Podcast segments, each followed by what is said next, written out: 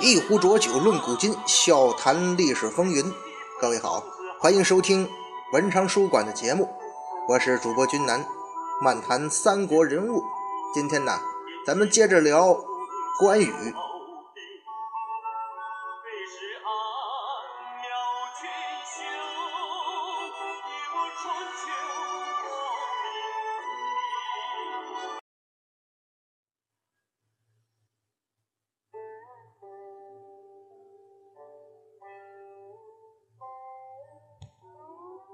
上一回啊，咱们聊到这个关羽啊，就是说刘关张三兄弟，不管他们结拜没结拜，毫无疑问啊，这三个人啊，在创业时期感情是非常好的。包括这关羽后来离开曹操，重新找到刘备什么。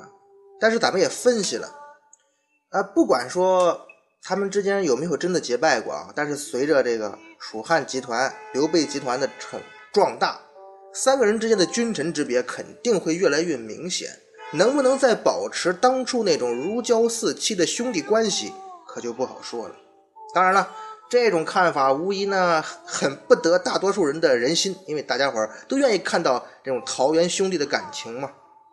但是啊，咱们如果理智的想象一下啊，刘关张三人的关系到了后来啊，可能跟一般的君臣关系也没什么不同了，甚至呢。君南在上一期最后的时候，我们给大家提出了一个啊，我们之前可能很少忽略的事情，那就是在刘备入西川之后呢，刘备和关羽那就基本没见过面呢，一直到了关羽在荆州是兵败身死，因为在这段时间里，刘备取西川夺汉中，他没有回荆州；关羽镇守荆州，他没有进川。也就是说呀，这大哥二哥。他就基本没见过面，一直到关羽这个兵败被杀之后。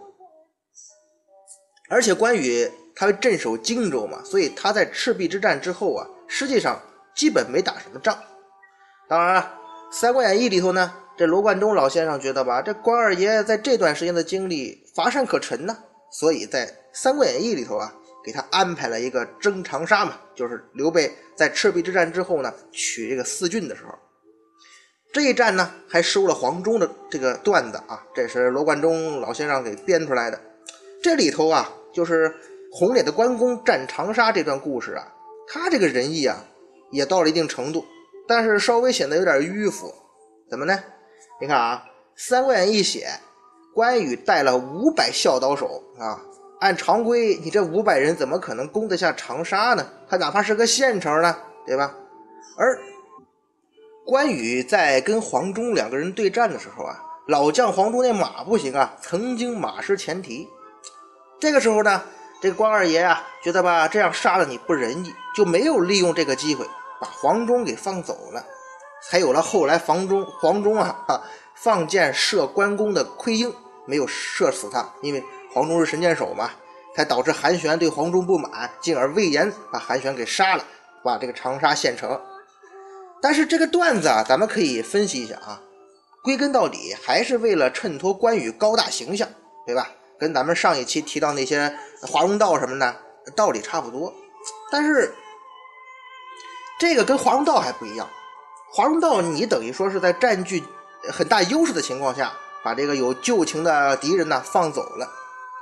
这个不一样啊，你之前也不认识黄忠啊，你们俩也没什么交往，对吧？这个时候是你死我活的战场啊，这得是多么高冷的仁义才能放过敌人呢？如果是现实中像关羽这么行事的话，他估计都不知道死多少遍了。你对敌人的仁慈，就是对自己残忍的。如果说关公是这样的人的话，那当年杀颜良的时候，你就不能偷袭呀，对吧？假如说关羽觉得这样不光彩，哎。你比方说啊，他不偷袭颜良了，直接跑到颜良卫队跟前问谁是颜良啊，然后报上姓名，我是关羽关云长，然后咱俩再捉对厮杀。各位，到那时候，这恐怕史书记载的就不是关羽斩颜良了，而是他死于乱军之中了。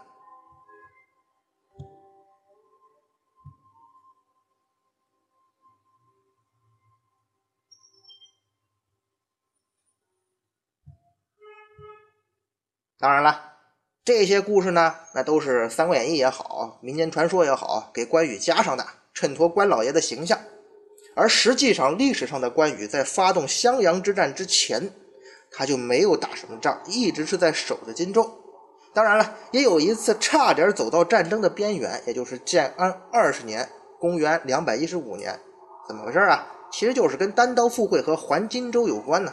因为啊，刘备从刘璋手里夺了这个西川，孙权知道刘备已经夺得益州了呀，他就希望我把这个荆州的。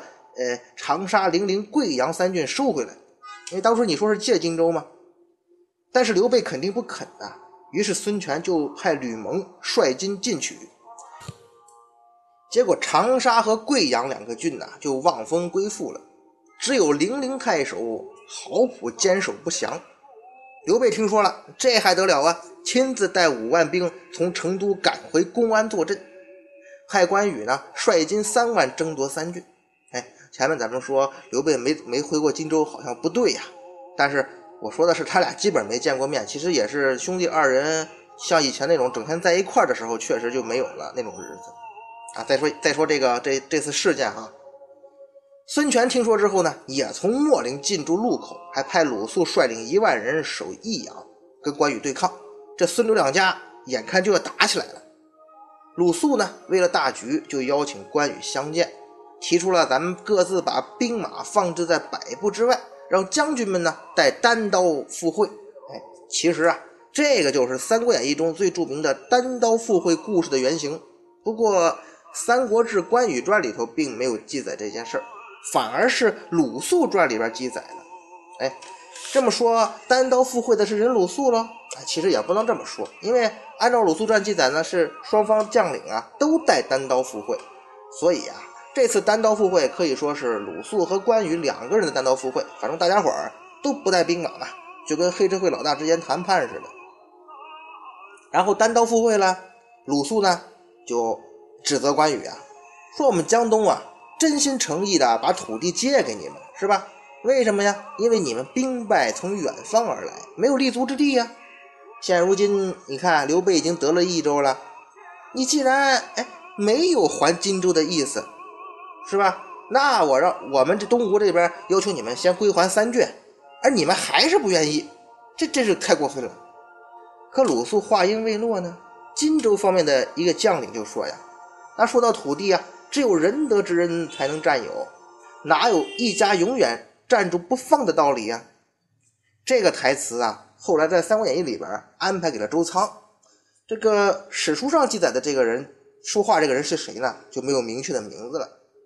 鲁肃一听他这么说，这个鲁肃可是历史上的鲁肃啊，文武双全，不是《三国演义》里边那个老好人鲁肃。那历史上的鲁肃呢，看见这种情况，大声呵斥，是辞色严厉啊。这时候关羽也来劲儿了，他也操刀而起，跟那人说：“你看，这跟《三国演义》很像啊。”他跟那人说什么呢？这些自然是国家大事，你知道什么呀？然后用眼光示意那人退下。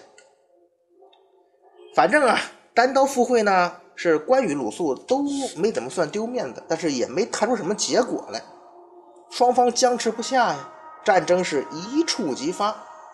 孙权呢，已经命令吕蒙准备进攻荆州南部了，而鲁肃带领万余人马在益阳又牵制着关羽，所以刘备才从益州带兵回援。当时啊，关羽号称有三万人马，他自选了五千精锐，准备从上游渡河。另一方面呢，东吴将领的甘宁率领一千人前往驻守。关羽知道之后啊，他就没过河，就在了河对岸扎营。所以啊，后来这个地方呢，被叫做关羽塔。哎，这个时候啊，曹操进攻汉中了，刘备他害怕失去益州啊，于是派人赶紧跟孙权讲和，双方议定以湘水为界，这就是历史上著名的湘水划界呀。简单来说，就是孙刘两家就此平分了荆州，江夏、长沙、贵阳三郡归了孙权，而南郡武陵和零陵三郡呢，就归属了刘备。大家伙啊，算是暂时达成了和解，休兵罢战了。这就是关羽在襄阳之战之前驻守荆州期间最接近战争的一次危机吧。不过最后孙刘两家毕竟没有打起来呀。而且关于刘备借荆州这事儿吧，前面咱们讲刘备的时候也聊过，这基本上属于一个呃无头的历史公案。有人说是刘备说话不算数，借了荆州不还；也有人说，凭啥这荆州就是你东吴的呀？从哪方面都说不通啊！因为荆州从这个继承人来说，那是公子刘琦呀；从道理上来说呢，那谁是有德者啊？谁占了就是谁的呗。可是呢，咱要是从当时的历史背景来看，这一块地盘到底归谁？这古往今来，它其实就一个答案，那就是关羽那个部将啊说的那句话。所谓有德者居之啊，这是比较冠冕堂皇的说法。那什么叫有德者呢？咱要直白一点说，那就是谁拳头硬归谁呗。什么历史传承，什么法理呀，那其实都是苍白无力的。这种事儿在咱们今天的国际社会上也在上演呢。大家伙我就不多说，您也明白不是？什么叫自古以来呀？所谓枪杆子里出政权，这是永远颠破。不破的真理呀！那方面呢？曹操大军南下，孙刘联合抗曹，这是刘备、孙权心里头，他肯定做好了失败的心理的准备呀。他们也不敢想说真能把曹操打得大败啊，因为那个时候是曹操最鼎盛的时候嘛。他没曾想，这曹操赤壁之战呢，你看啊，军中爆发了瘟疫，最终结果是曹操损失惨重，自己烧船退兵。这种情况像什么呢？特别像当年抗日战争啊，就二战快结束的时候啊，日本被美国扔了两颗原子弹，一看顶不住了，马上无条件投降。这边咱们中国呢，国共两党他其实都没有做好这个胜利的准备，战争就突然结束了。于是这个时候的竞赛就变成了接收胜利果实，看谁快呀。这也就是后来毛主席说的所谓下山摘桃子嘛。那个时候比的就是大家伙谁动作快，但是呢。如果大家伙抢啊抢啊，都摘完了自己能够够得着、抢得到的桃子，接下来大家都会觉得什么呢？满足了吗？不，我肯定是摘的不够多呀。要是我再快一点，说不定那那颗桃也是我的。于是接下来肯定就是互相之间的火拼了。拳头不够硬的话，你摘再多桃子，最后也难免被赶到台湾小岛上去，对吧？还得连本带利都给吐出来。再回到三国哈。赤壁之战之后呢，很明显是刘备集团摘桃子速度比较快啊，他把这个嗯江南四郡都抢了嘛，等于说把荆州大部都给占了。这下子东吴肯定不干呢，因为自己才是起码东吴自己觉得啊，他是赤壁之战主力。结果最后呢，战争果实大部分被你刘备给拿走了。当然了，赤壁之战到底谁的功劳大，已经不重要了。有人还说诸葛亮借东风功劳最大的，对吧？咱们现在或者说对孙刘两家来说，现在的情况只有一个，那就是实力还比较强的东吴方面抢的土地少啊，实力比较弱的刘备呢，反而占了荆州大部。这种事儿放在一般情况下，那就没什么好说的了。大家既然都是两个黑社会，地盘分配不均，那就直接开打呗。那既然说你东吴强大，嫌抢的少，那你就抢回去。东吴很多将领啊，应该是这么想的：武将嘛，战争是他们想要的。但是东吴不能打，为什么呀？因为曹操啊，因为曹操虽然败了赤壁，但是实力依然非常强大，强大到什么程度啊？已经超过了孙刘两家的总和。这个时候，孙刘两家要是火拼，那就等于找死。无论谁赢，最后的结局是会被曹操所灭呀。啊，东吴，你不是实力强吗？假如说东吴真的灭得了刘备，但是肯定你要实力大大受损呐。刘备不会说让你轻易就灭掉。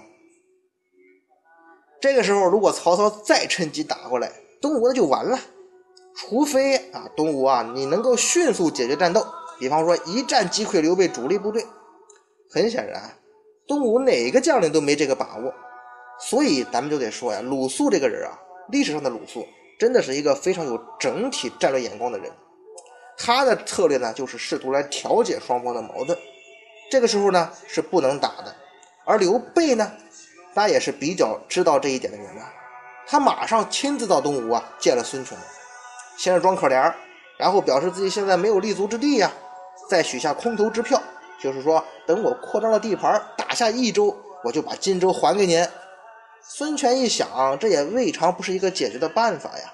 于是呢，他也打消了动干戈的念头。孙权更是一个现实主义者，甚至把妹妹还嫁给了刘备。到后来呢，刘备果真把益州拿下来了，东吴这边肯定是要过来要啊。但是，还是那句话，有得者居之嘛。刘备现在已经是今非昔比，实力大增啊！我翅膀硬了，那肯定更不能给你们了。想要地盘啊，没门！想打仗是吧？来吧！孙权这个时候呢，后悔吗？后悔。可至少当时打刘备比这个时候简单多了呀。他那时候还实力弱一点嘛，所以后来呀，孙权啊，史书上也好，《三国演义》中也好，他有一个情绪就是比较责怪这个鲁肃。当然了。咱们如果理智的看一下，这怪不了鲁肃，因为咱们就是在当时的那个战略情况下，孙刘两家不能开打，所以鲁肃的选择是是这个最稳妥也是最实际的选择。而后来呢，刘刘备做大之后，这个荆州不还了，孙权不高兴，所以咱们也理解，就是为什么后来东吴拼了命的啊，要坚决的偷袭关羽，要把这个荆州拿回来。因为在那个时候也是东吴最好的机会，当然最后事实也证明，东吴基本上用最小的代价，兵不血刃的拿下了荆州，这是孙权要的要的结果。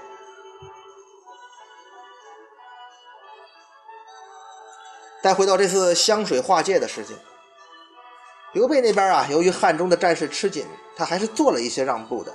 东吴呢，看到咄咄逼人、上升势头迅猛的刘备集团，确实啊。咱没有什么大胜的把握了，也就接受了刘备的小小让步。毕竟啊，双方共同的敌人还是曹操嘛。于是当即罢兵。当然，这种罢兵啊，其实呢并不和谐，也为将来进一步的冲突埋下了伏笔。双方其实都不满意。咱再回到关羽这，我个人觉得啊，这关羽本人呐，他应该是很想打这一仗的。为什么呢？因为从公元两百零八年赤壁之战到公元两百一十九年襄樊之战啊，这关羽啊，他可以说是在荆州整整的宅了十几年呢。眼看着别人在建功立业呢，我却是在虚度光阴呢。从咱们前面对关羽性格的分析来看，他心里头这个时候应该很不是滋味，哪怕自己是封疆大吏。当然了，咱们还是要回到上一期咱们着重讲的兄弟关系上来。除了说不能建功立业不是滋味之外，更不是滋味的恐怕是大哥刘备离我越来越远呢。这话怎么说呢？好像他俩有激情似的。其实啊，咱们想一下啊，刘备先是找到了他自己说是如鱼得水的诸葛亮，后来呢，他又跟庞统那小子如胶似漆的纠缠不清，接着又对一个叫法正的言听计从。如果说这些人呢，都是些文臣吧。那跟我关羽形不成什么竞争关系。可是刘备后来同样提拔了很多武将啊，哎，对吧？比方说有名满天下的外来户，什么马超，还有降将中提拔起来的黄忠，还有在自己部曲中成长起来的魏延。看着这些人是攻城拔寨、建功立业呀，关羽心里头能平衡吗？咱们哎，再打一个比较容易理解的比方哈。这就好比，一个公司，嗯，创业的时候呢，这个关羽啊是董事长刘备之下的二号人物，而且立了很多功劳，甚至中间被呃曹老板挖走之后呢，不惜辞职又回来了。但是随着公司越办越大啊，事业好了，公司老大呢就要不断的引进新成员呢。那不管是其他公司挖来的，还是其他大公司混不下去的，还是自己公司提拔上来的。这些人干的还都是风生水起的，这个时候啊，原来的二号人物呢就会觉得自己被边缘化了，这是一个很正常的反应啊，因为他现在感觉自己要做的事越来越少了，感觉自己的重要性呢在公司在团队里越来越低。这个时候啊，咱们想啊，如果你是这个二号人物，或者咱们看到的生活中的这种公司的二把手，他会怎么做呢？一般呢，一般人哈会做两件事，首先呢发发牢骚。表达自己的不满情绪嘛，接下来来的就来点实在的了，那就是我要干一点惊天动地的事，做一笔大业务、大单子，让大家伙知道我对于公司的重要价值。关羽是不是这种人呢？关羽确实是这样做的，所以才发生了他对马超以及黄忠的不满。后世很多人认为啊，包括这个这个呃，关羽啊要跟瞧不起黄忠啊，要跟关羽这个马超比武啊，是这个关羽性格骄傲自大、有缺陷造成的。可是呢，起码在君南我看来啊，所谓关羽那些牢骚，他其实并不是针对马超和黄忠本人的，恰恰是针对刘备发起的。为什么这么说呢？首先，咱们看记载啊，第一段说这个羽闻马超来降，就非故人，与书与诸葛亮，问超人才可谁比类呀？亮之与户前，乃答之曰：“孟起兼资文武，雄烈过人，一世之杰，穷朋之徒，当与翼德并去争先，犹未及然之，绝伦一群也。”这个关羽啊，美须髯，所以诸葛亮称他是然美髯公吧，帅哥。吕这个关羽呢，醒书大悦，以示宾客，很高兴。大家伙看，这段记载说的是什么呢？就是说关羽啊，听说马超投降大哥了，他马上啊，他就这个想找刘备讨个说法呀。因为咱们前面也提过啊，投降刘备时候的马超啊，是名满天下，按照声望来讲是要超过关羽的。因为后来咱们讲。汉中之战的时候，刘备上书的时候，紧跟在刘备后边的就是许靖啊、马超啊这些人。所以这个时候啊，如果你是关羽，咱们也可以理解，肯定要保持一定的警惕性啊。这个人不得了啊，又有名是吧？名气又大，而且实力也不小，我不能容忍这种人后来居上啊。因为像这种人一到这刘备团队当中啊，这地位很可能会超过自己呀。所以他给诸葛亮写信。诸葛亮这种洞悉人情呢，他就回复关羽这几句话，其实也没什么实质性东西啊，因为并不见得说关羽的官职和爵位他就明显高过马超一头啊，所以呀，这属于是那种安慰性的话语。但是很明显，关羽现在已经很难有更进一步的要求了嘛，所以他只能把诸葛亮的这封回信呢大示宾客，这意思很明显就是告诉大家伙儿。看没看没？哎，各位啊，在主公的眼中，在我大哥眼里头，马超什么人呢？马超顶多就跟张飞并列呢，哼，我是不能比的呀。如果说这一次关羽只是稍稍闹热情绪的话，那接下来这一次啊，关羽确实是不高兴了。